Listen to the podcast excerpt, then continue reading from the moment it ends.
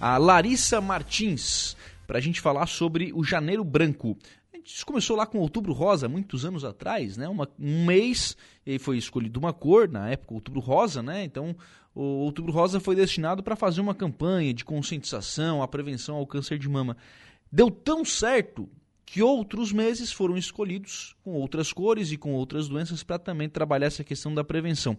E nós estamos no Janeiro Branco, que é o mês da prevenção à doença mental. Ô Larissa, como é que o CAPS vai trabalhar essa, essa campanha de conscientização? É, como é que vocês vão lidar com isso e é, quais são as principais demandas que vocês têm aí no CAPS? Boa tarde. Oi, boa tarde. Feliz 2022 nos nossos municípios de Aranguá, né? O CAPES produz saúde mental durante todo o ano.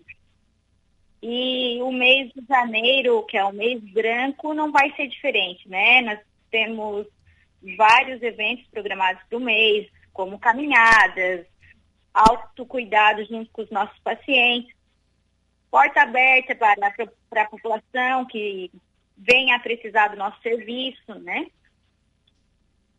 Sim. É, isso, acaba sendo, isso acaba acontecendo né, ao longo do, do, ano inteiro, né? O serviço está aberto ao longo do ano inteiro, né? Isso, o CAPES ele fica aberto de janeiro a janeiro, de segunda a sexta-feira, das 8 às 17 horas. Esse mês estamos com um horário diferenciado, né? Que está das 7 a 1 hora da tarde, sem fechar o meio-dia. Uhum. É, é, como é que funciona a procura, ô, ô, Larissa? Quem é que pode procurar pelo, pelo CAPS e de que forma né, que, que faz essa procura? Uhum. O, POP, o CAPS é um órgão porta aberta, né? Então, todo residente do município de Araranguá pode estar procurando o serviço, que ele vai ser acolhido por um dos nossos colegas, um dos profissionais ali, da melhor maneira possível. Sim.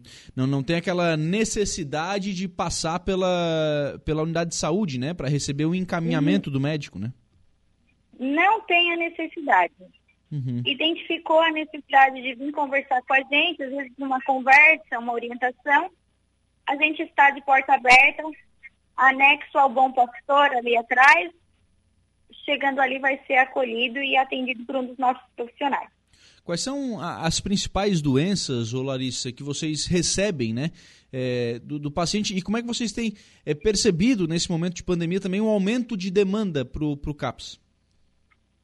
Sim, com a pandemia a gente recebe muito transtorno de ansiedade, né? Principalmente daqueles pacientes que tiveram, né, o Covid, passaram por um período de internação, então gera aquela ansiedade por toda o histórico do Covid mesmo, né? Tudo que a gente viu na televisão gerou insegurança, medo.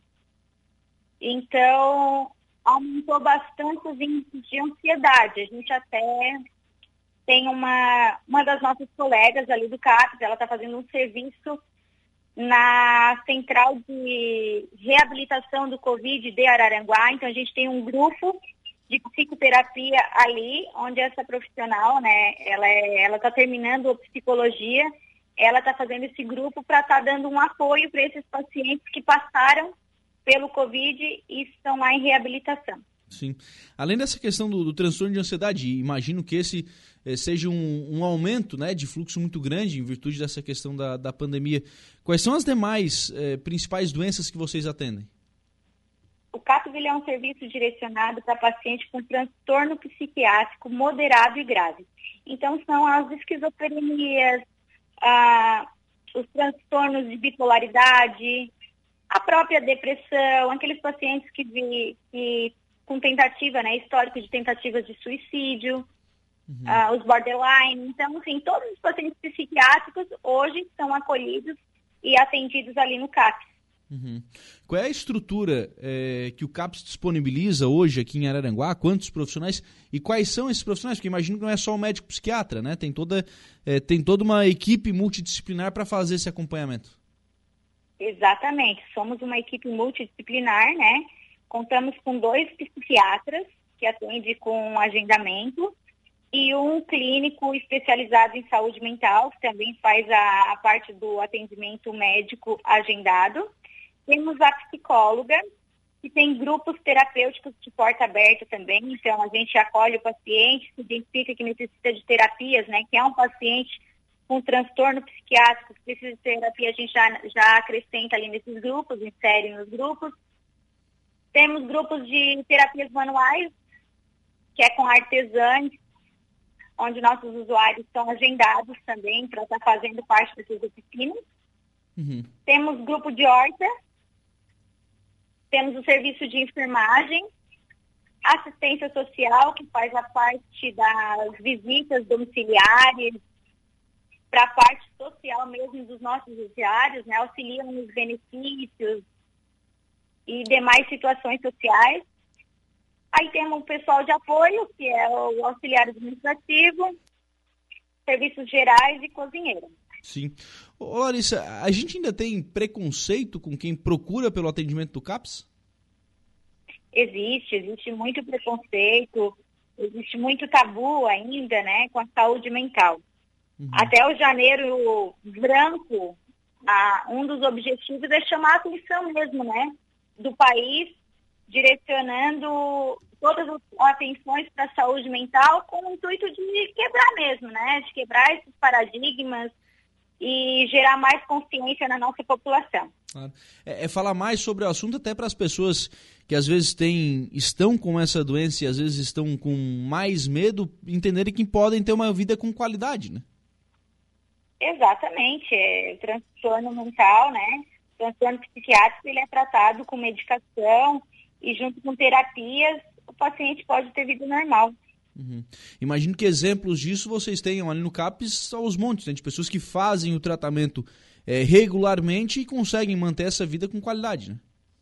Temos, temos muitos pacientes que são graves crônicos, né, que daí perde um pouco da função junto com empresas de trabalho, porque passam por aqueles surtos e tudo mais, né? Tem dificuldade de se manter em sociedade, por isso que o CAP está ali, né? Para humanizar e inserir esses pacientes novamente na sociedade, através das nossas feirinhas, né? Das nossas terapias, das nossas oficinas, para fazer com que esses pacientes se insiram novamente no mercado. Sim. Esses trabalhos em grupo, eles ajudam bastante também, né?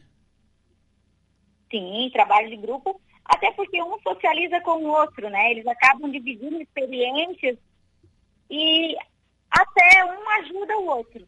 Uhum. Imagino que aquela é, tira aquela sensação, né, de que não é o único que tem aquele, aquela, aquele transtorno, enfim, que tem às vezes alguém é, igual a ele e acaba criando essa, é, esse fortalecimento, né?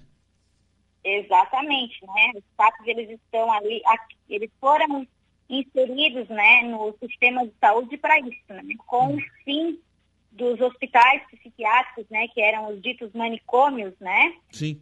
Foi criado essa nova ferramenta, né, essa nova política de saúde que foi os CAPs para estar tá proporcionando humanização e inserindo essa, essa população, né, que tem um transtorno junto à sociedade, para fazer com que eles se sintam também importantes, né? Claro. Ô Larissa, é, diante de, de, todo esse desenvolvimento da, da medicina, enfim, é, ainda existem casos crônicos, ainda existem casos que o cidadão vai conviver com esse transtorno por muito tempo?